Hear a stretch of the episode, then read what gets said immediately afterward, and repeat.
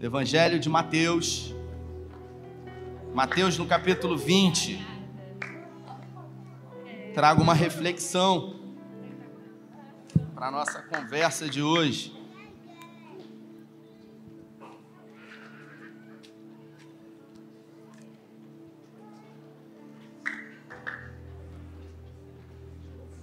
Evangelho de Mateus,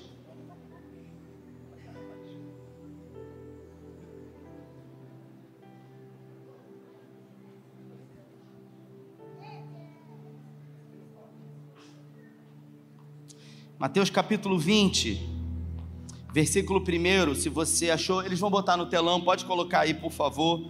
Se você achou, diga amém. Se você não achou, fala assim: estou procurando.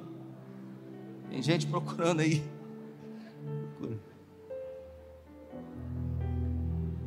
Diz assim a minha tradução: O reino de Deus é como o administrador de uma propriedade rural. Queria que você prestasse atenção nesse, nessa tradução, que saiu bem cedo de manhã, a fim de contratar pessoas para trabalhar em sua vinha.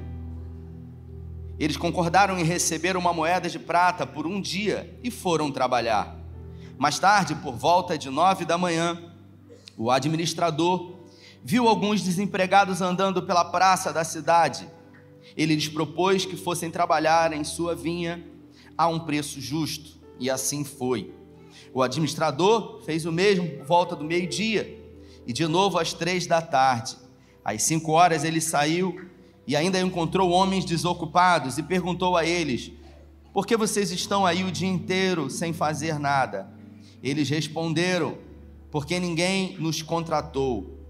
Então ele os contratou também para trabalhar na vinha.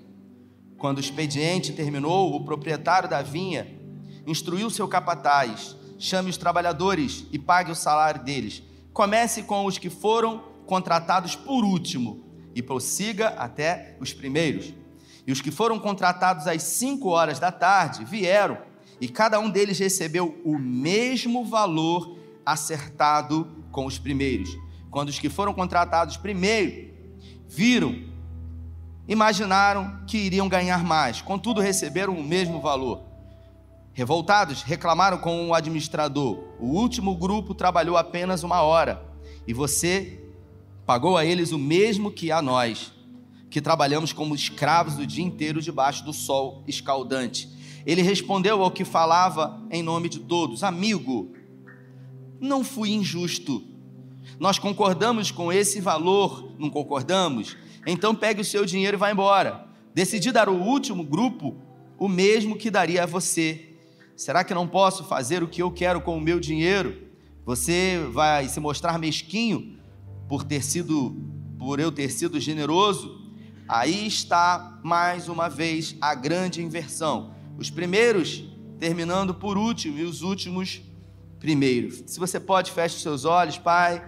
Essa é a tua palavra e nessa noite em graça pedimos que nesses poucos minutos o Senhor fale conosco. Tudo o que o Senhor precisa é de uma oportunidade para entrar na vida do homem e mudar a história, e mudar a realidade, mudar a vida, a família.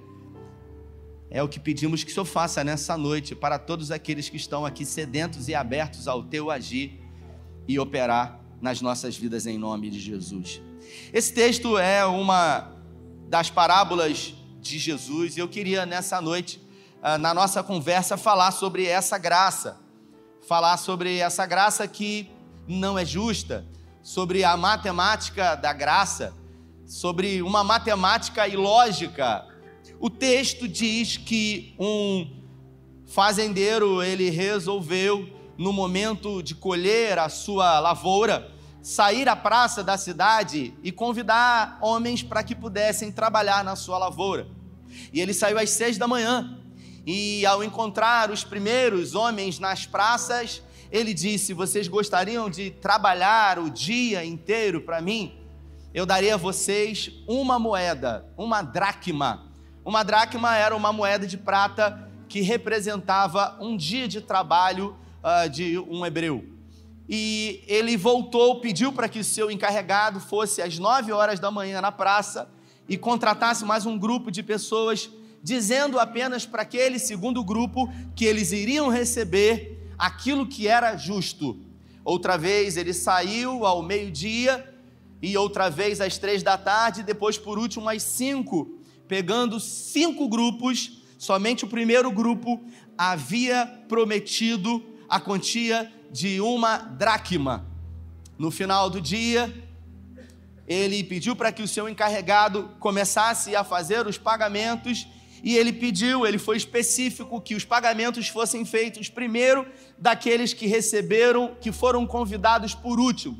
Aqueles que foram chamados às cinco da tarde receberam uma dracma. Os que foram chamados às três da tarde receberam uma dracma. E todos que estavam ali estavam observando o pagamento que era feito. Obviamente, as pessoas que haviam sido contratadas às seis horas da manhã ao verem que o pagamento realizado a quem chegou 5 horas da tarde, pensaram no seu coração, dizendo: vamos receber muito mais. Só que quando chegou a vez de receberem aquilo que havia sido uh, combinado, eles receberam a mesma quantia. E é nesse momento que eles se rebelaram e eles começaram a dizer: Isso não é justo, a gente não aceita isso. Não é justo que você pague a gente o mesmo que você pagou aqueles que foram trabalhar às cinco da tarde, afinal, eles só trabalharam uma hora.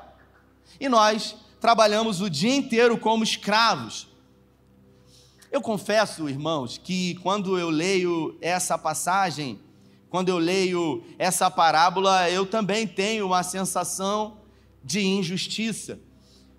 A verdade é que quando eu olho para a Bíblia e eu, por conhecer alguns textos, também tenho essa impressão de que muitas são as vezes que o nosso Deus, ele não age de uma forma métrica, de uma forma lógica, porque não parece ser natural ao olhar para o lado e ver algumas pessoas sendo abençoadas e segundo uma régua moral que eu tenho. Às vezes a gente não fala, mas a gente pensa.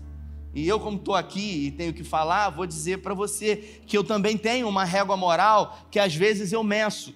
Algumas pessoas e eu uso essa mesma régua para me medir. E quando eu meço os outros, algumas pessoas, e quando eu também me meço com essa régua, eu falo: não é justo, Senhor. Não é justo que fulano tenha o que tem e eu tenho o que eu tenho. Não é justo que fulano faça o que faz e eu tenho que fazer o que eu faço. Como, por exemplo, quando eu olho para a Bíblia, eu penso, não faz sentido Deus resolver levantar um povo na terra. Deus resolveu levantar o seu povo na terra e ele escolher como primeiro um homem politeísta chamado Abraão, que morava lá no antigo, no, naquilo que nós conhecemos hoje como Iraque. Deus foi lá em Ur dos Caldeus, no Iraque, na casa de Terá, e chamou Abraão, que era um politeísta. O pai de Abraão, ele era fabricante de imagens. Sabe essas imagens que a gente, quando viaja para o Rio de Janeiro, a gente passa na Via Lagos e vê um monte de escultura? O pai de Abraão, ele fazia deuses de argila. E eram muitos deuses que o pai de Abraão fazia e ele vendia. Afinal, naquela época, não se havia registro de ofício, de cartório. Então, todas as vezes que uma propriedade era comprada ou vendida, o que selava, o que uh, testificava a venda e compra de uma propriedade era ah, representada através de uma imagem de escultura. Então era um Deus que era comprado e era colocado ali, e isso representava um selo, uma espécie de, de alguma coisa que pudesse garantir. O pai de Abraão, Terá, fazia muitas imagens. Flávio Josefo, na história dos Hebreus, um historiador que viveu alguns anos depois de Jesus, pesquisou, ele disse, ele conta uma história que não está na Bíblia, mas está na história dos Hebreus, que um dia o pai de Abraão resolveu viajar, Terá, e deixou Abraão tomando conta do comércio da família. E Abraão ele resolveu pegar uma marreta e destruir todas as imagens que tinham na sua casa.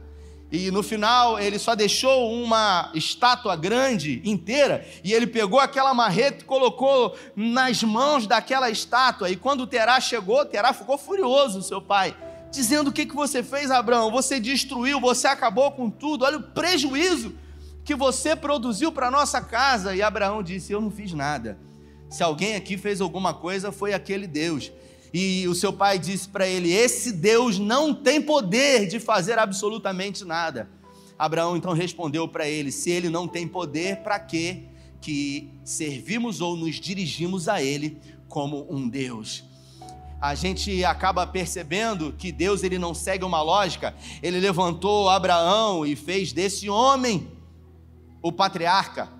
Chamou esse homem como o pai da fé. Ele levantou Jacó, um trapaceiro, um enganador, ao invés de levantar Esaú, seu irmão, que era um trabalhador, que era um caçador, ele levantou e legitimou para estar de frente da nação de Israel, um homem que não sabia a diferença entre agradar a Deus e agradar a si mesmo, um homem chamado Sansão, um homem que flertava ah, frequentemente com o pecado, um homem que se envaidecia. Deus levantou como o melhor rei da nação de Israel, como alguém que fez menção, segundo o coração de Deus, um menino franzino, um menino que era algumas correntes teológicas dizem, um filho bastardo, alguém que havia sido rejeitado pelo seu pai, alguém que a gente não vê a expressão da sua mãe na Bíblia, e com isso a gente acaba percebendo a ilógica uh, do que Deus faz.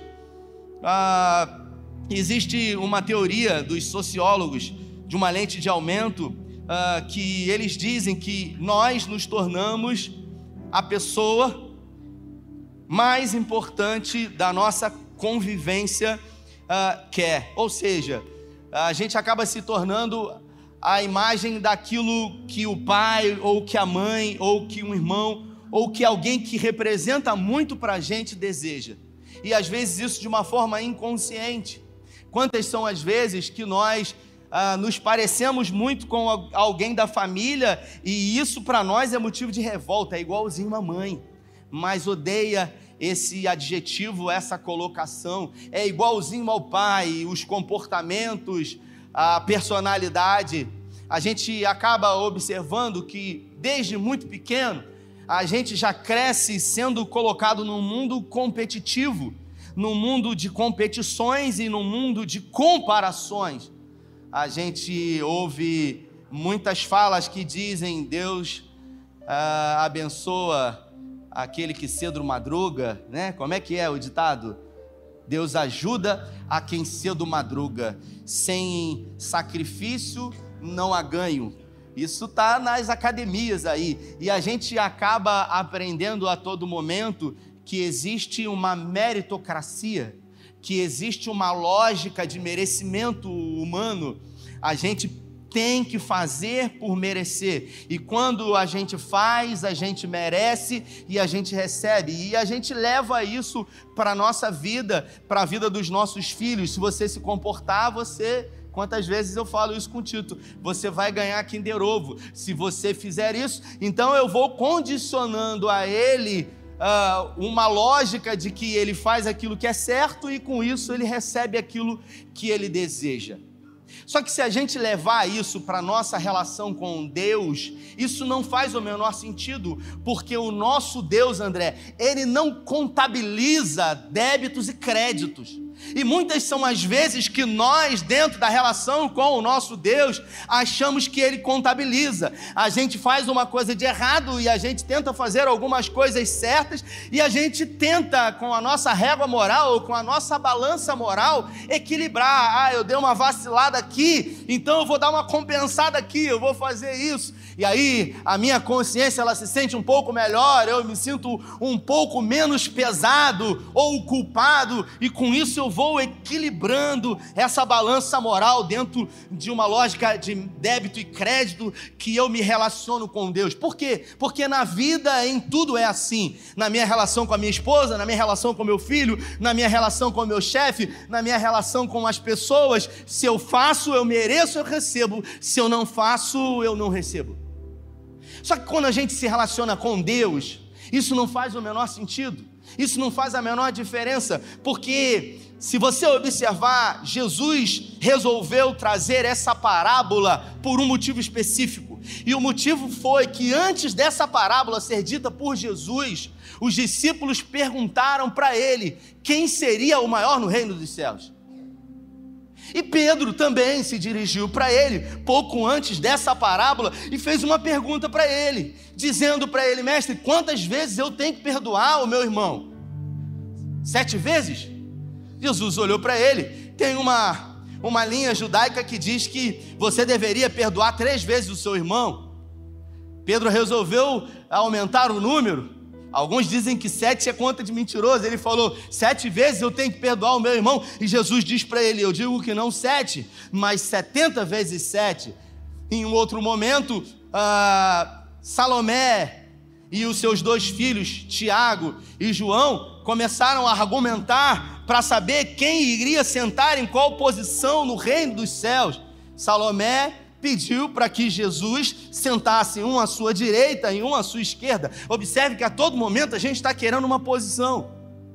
Observe que em todo tempo a gente está dentro de uma métrica de merecimento, mas a graça de Deus, ela não tem a ver com o merecimento. No reino de Deus não existe a palavra merecimento, porque a palavra graça quer dizer favor não merecido você não merece, mas ainda assim Ele te dá. E aí é que entram as perguntas: mas por que Deus resolveria dar a alguém que não merece? Porque Ele é Deus. E nós nunca teremos todas as respostas. A gente não vai ter todas as respostas para muitas perguntas que nós temos. O porquê que isso está acontecendo, o porquê que essa situação está acontecendo na minha vida e existem pessoas que não conseguem absorver e entender a ilógica da graça de Deus ou a matemática da graça de Deus, porque a vida inteira se sentiram rejeitadas, porque a vida inteira tiveram que merecer para poder receber, e agora, quando se relacionam com Deus, e uma vez que é dito para essas pessoas que o amor de Deus está disponível a essas pessoas na pessoa de Jesus, elas ficam intrigadas e tentando assimilar e achar de um jeito, uma vez que agora caminham com Deus, o que que elas podem fazer para agradar a Deus. Escute o que eu tenho para te dizer, não existe nada que você possa fazer que vai agradar a Deus.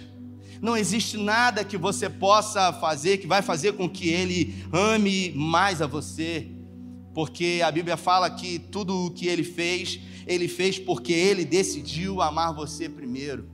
Mas nós somos maus por essência. Eu me lembro que um dia preguei o evangelho para um irmão, a gente estava junto, e ele disse para mim, pastor, eu sou uma pessoa boa.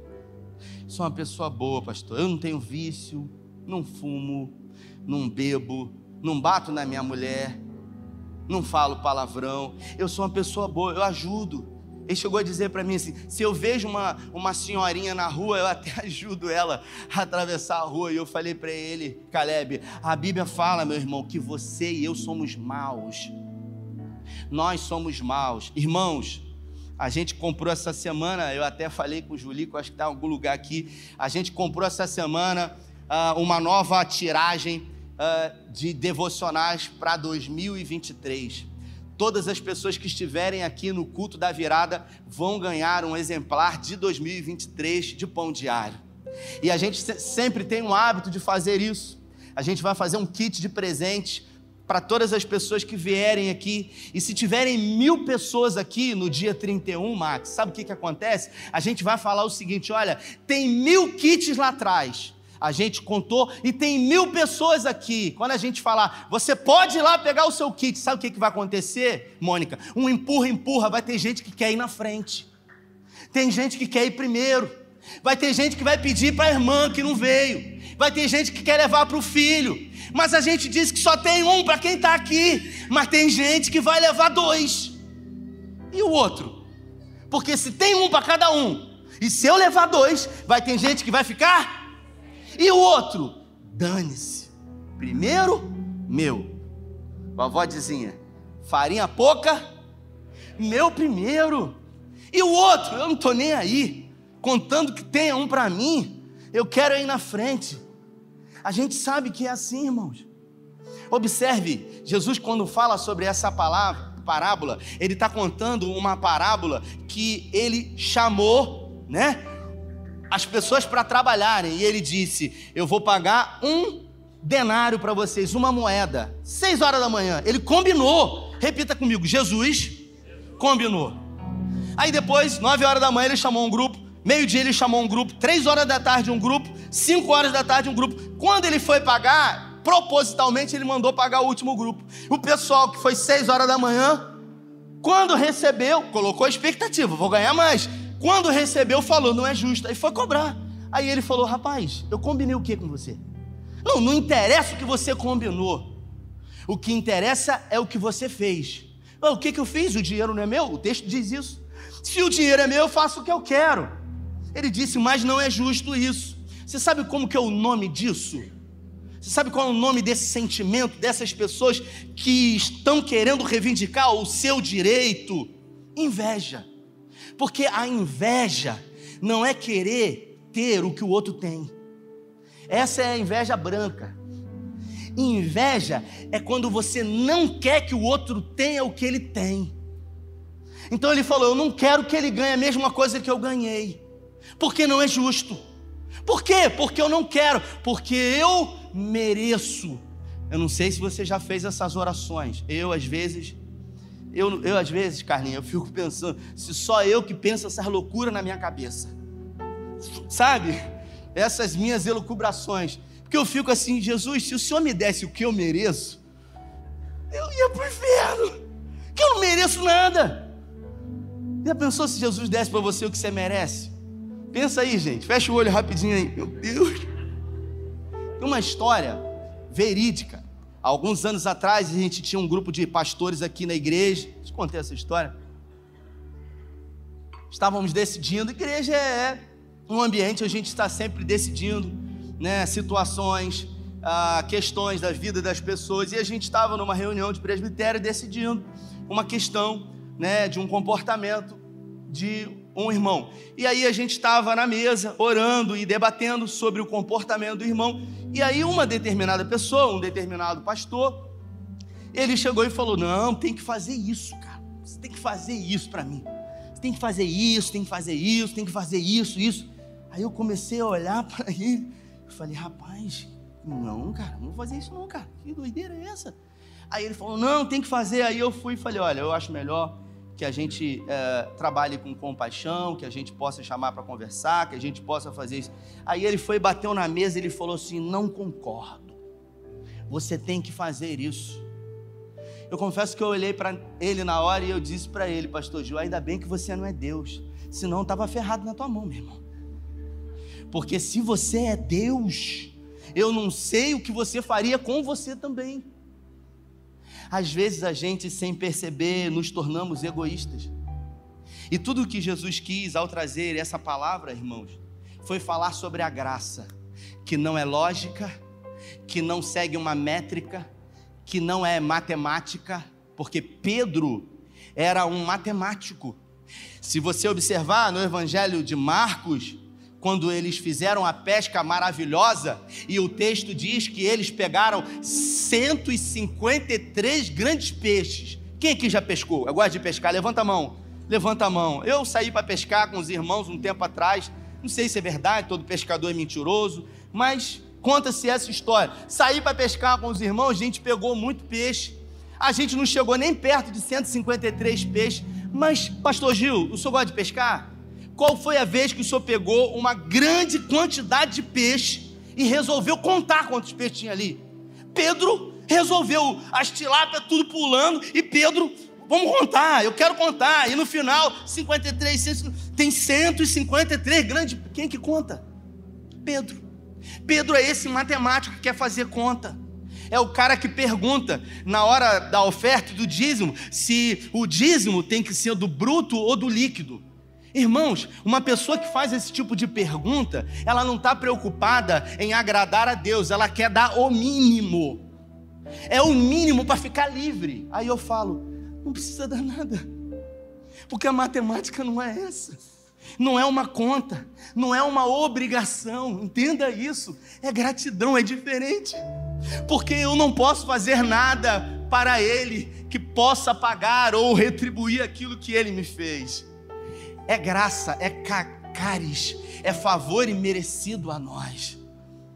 E o interessante dessa parábola é que ela traz para nós a realidade daquilo que o reino de Deus nos permite um acesso direto ao Pai. Porque se no mundo paralelo, se nesse mundo competitivo, comercial, a gente tem que a todo momento se comparar ao outro e ser melhor e merecer, no reino de Deus, todos são bem-vindos. No reino de Deus, todos são filhos.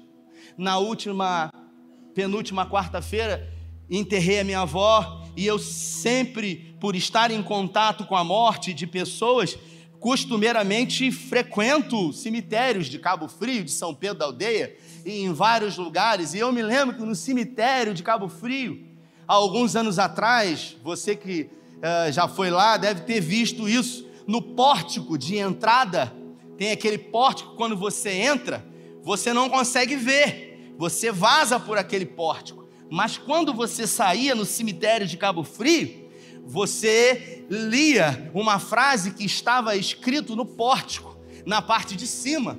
E essa frase, eu confesso que me provocava muito, Darlington. E a frase era: Aqui somos todos iguais. E eu confesso que um dia, ao sair do cemitério, parei, olhei aquela frase que hoje não está mais lá e eu olhei para trás e observei que algumas pessoas elas se encontram com os seus caixões dentro de um mármore Carrara, enquanto que algumas pessoas estão no chão, arenoso, outros em lápis de, de mármore, outros se encontram em gavetas de concreto. E a gente chega à conclusão de que até mesmo no cemitério, onde dizem que todos são iguais, não são.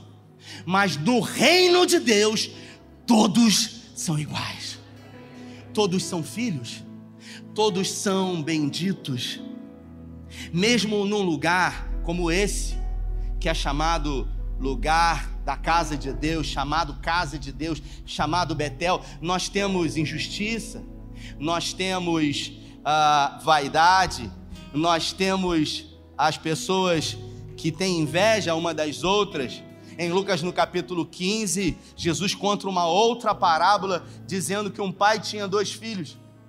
E o mais novo disse para o seu pai: Pai, dá minha parte que me cabe por herança, eu quero ir embora. E o pai prontamente deu a parte do seu filho que foi embora e para um outro país e gastou tudo dissolutamente.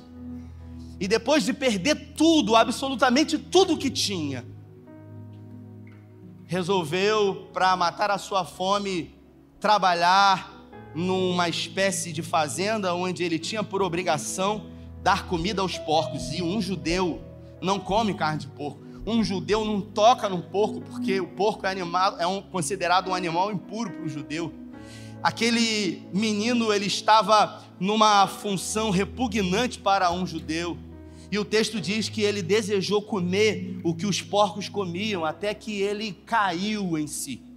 A melhor queda que o homem pode ter na sua vida é quando ele cai em si, é quando ele se dá conta de quem ele é, que ele é filho, que não importa o que ele faça, não importa onde ele tenha ido, nada e nem ninguém poderá nos separar do amor de Deus que está em Cristo Jesus. E ele diz: Tornar-me-ei o meu pai. Olhou a festa chamou um dos seus empregados e disse: O que, que é isso? E eles disseram: Foi o seu irmão que estava perdido e voltou, e o seu pai resolveu dar um banquete. Qual foi o sentimento que dominou o coração desse irmão? Inveja. Por não querer que o irmão recebesse aquilo que estava recebendo. Na casa de Deus também é lugar de lamentavelmente se ter inveja, mas no reino de Deus, numa relação pura, verdadeira e poderosa com o Senhor, não há inveja, não há meritocracia. Por isso, eu quero me dirigir a você e eu quero que você preste bastante atenção no que eu vou dizer para você. Não existe nada que você possa fazer nessa noite para que você possa receber tudo aquilo que Cristo conquistou na cruz por você, porque já está disponível a você. Não é meritocracia, é favor e merecido, é graça. Já está disponível, já está liberado.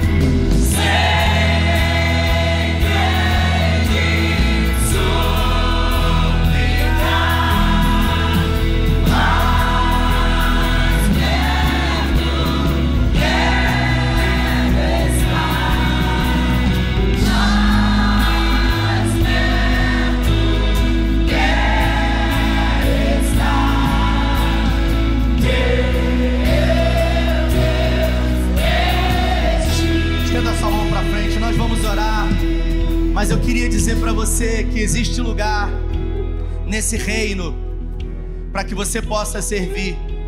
Deus, quando confiou aos seus filhos, ele não deu salário. Deus ele deu dons, ele distribuiu através do seu Espírito Santo. E o Espírito Santo deu a mim e a você dons e talentos para que possam ser multiplicados e empreendidos no reino de Deus. Existe algo em você que não tem em mim, que Deus confiou a nós, para que possamos colocar em favor do reino dele.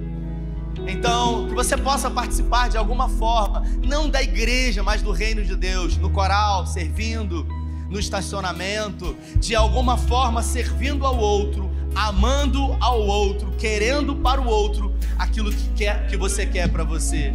Talvez você tenha se ferido um dia na igreja, mas eu quero dizer para você que a igreja não deveria ser um lugar de sermos feridos, mas inevitavelmente por termos pessoas imperfeitas, é comum que em algum momento pessoas se fi, acabam ferindo-se na igreja, mas se um dia você se feriu na igreja, é também na igreja que você será curado pelo poder do nome de Jesus. Por isso eu quero incentivar você a servir no restaurante Graça, no Terra Fértil, na mídia da igreja, em algum lugar, para que você possa se sentir útil, se sentir importante, se sentir amado para esse Deus que tudo fez. Pai, obrigado por esse coral lindo, pela vida do Alexandre, com tanto carinho conduziu todos. Obrigado pelo ministério de louvor da igreja. Obrigado pela reunião de hoje. Obrigado pela palavra que o Senhor nos deu. Pedimos que o Senhor, durante essa semana que comece hoje, que o Senhor possa revelar a nós aquilo que precisamos, que o Senhor nos dê as estratégias, que o Senhor seja a provisão eterna de cada dia. Onde quer que haja uma necessidade na vida dos teus filhos, que o milagre seja maior. Eu declaro a abundância do Senhor essa semana. Eu declaro que homens e mulheres serão surpreendidos pelo teu favor. Aquilo que tem acontecido na minha vida, que eu testemunhei aqui, eu quero declarar e profetizar na vida de homens e mulheres aqui. Aquilo que temos vivido de bom, queremos compartilhar. Aquilo que temos vivido de ruim, queremos entender que faz parte de um processo para que logo possamos testemunhar. Não existe mal que dure para sempre. Guarda a nossa casa, os nossos filhos repreenda o intento do inferno sobre nós e que essa semana seja a melhor semana de 2022. É o que oramos em nome do Pai, do Filho e do Espírito Santo. Se você crê, dê a melhor salva de palmas. Deus abençoe você, valeu!